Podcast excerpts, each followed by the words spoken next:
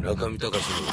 FM 芸術道場。でもなんか嫌なやっぱ日本がいいんですかそれだけ？いいというか消極的選択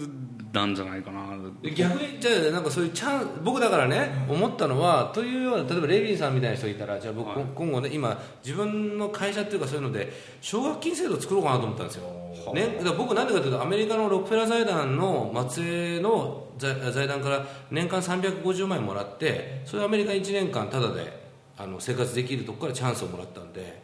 とさまあ、今だったら400万ぐらいあれば多分できると思うんで奨学金をあげますよっていうテストみたいなのがあって、エントリーしてきて面接があってで面接英語の面接だったんですけど喋らなかったんですよ。それでも僕やっぱり100倍ぐらい100倍以上のあれで通って行ったんですけどそういうのがあって行けたら行きます？アメリカとかいやでもどうかなそれとも。やっぱなんか考え方が閉鎖的なんですかね。えでも日本絶望的なんでしょ？そうですね。でじゃあ例えば中国はどうなんですか？いやーなんかこ怖いイメージがどどうどうなんですか村上僕ですか？僕でも一、えー、とちょいちょいアメリカに留学したことがあって。うんか？いそうです びっくり。いやちょっとだけ。そうあったんです僕は実は。俺なんか山口県ぐらいまでしか行ったことない。いやーいや僕はね、えー、と2002年にカリフォルニアに行ってたんですよ。でちょうそうです。でその1か月後に僕が帰ってきた便がちょうど911に当たってたんでうおやっべえとか思ったんですけどそういう面倒くさい経験もあったんですけど、まあ、行って思ったのはなんか食事とか合わないなとかそういう感じだったんですけど。食事がまずいんだよいねや本当はですねあと高カロリーなのでこれ早死にするなみたいな。でもまあ今思うのは、まあ、確かにこの調子で日本が本当に良くなったら、まあ、海外逃亡とか普通にあり得るなとは思いますねやっぱりいやなんでダメでしょ。いやわかんない。ダメダメなんだ。そっか なんでなんで？やっぱなんか日本の作品とかにこうなんていうか馴染みがあるし、なんか外いや結構すごいあのクライシスが起こった時にそれでも日本をなんか生命をかけて日本を選ぶかみたいな。なんだかんだでいい、うん、そうなるな選択するとすれば 何ですかいやだってさっきもうホリエモンとか召喚されてもう暗いことばっかりですよってそう。言ってたのにそうですけど言ってねたんだがそんな日本でもやっぱ離れられない。そうですね、うん、窓かマギカとか見れなくなる見えるじゃんしいやなんかこそうです明日とか全話放送ですよニコニコであそうなんだ。見れるよ全然。うそうなのかな。そうじゃないのかしら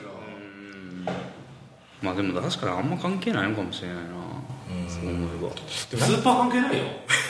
あ 僕だから僕のね僕の思ってることを言わせてもらうとあと100人ねあのーなんていうの？例えばレビンさんみたいな人とかね 村上君みたいな人が100人いるとするじゃん。100人が中国とアメリカにあのうまく食い込めば日本語みんな学び始めますよ。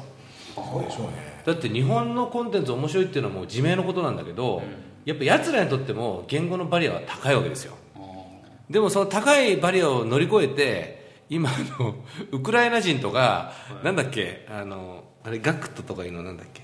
ま、マリス・ビゼルっていうの？ガクトのコンサートがモスクワであるっていうんでウクライナから電車で一昼夜かけて行ったりとかして日本語の日本語のガクトの歌を聴くんですよ。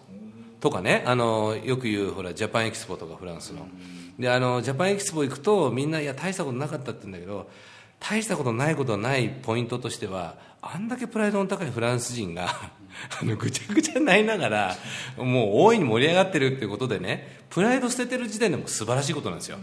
という意味においてもう日本のコンテンツは世界の中で冠たるもんであるんだが保護主義と、まあ、ハリウッド映画とかの保護主義とかね各国における保護主義と言語の壁において、まあ、敗退してると。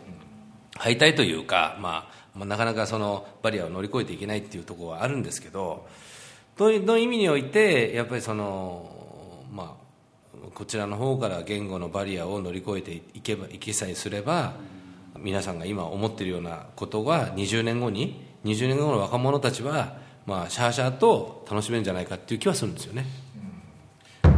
中見隆の FM 芸術道場。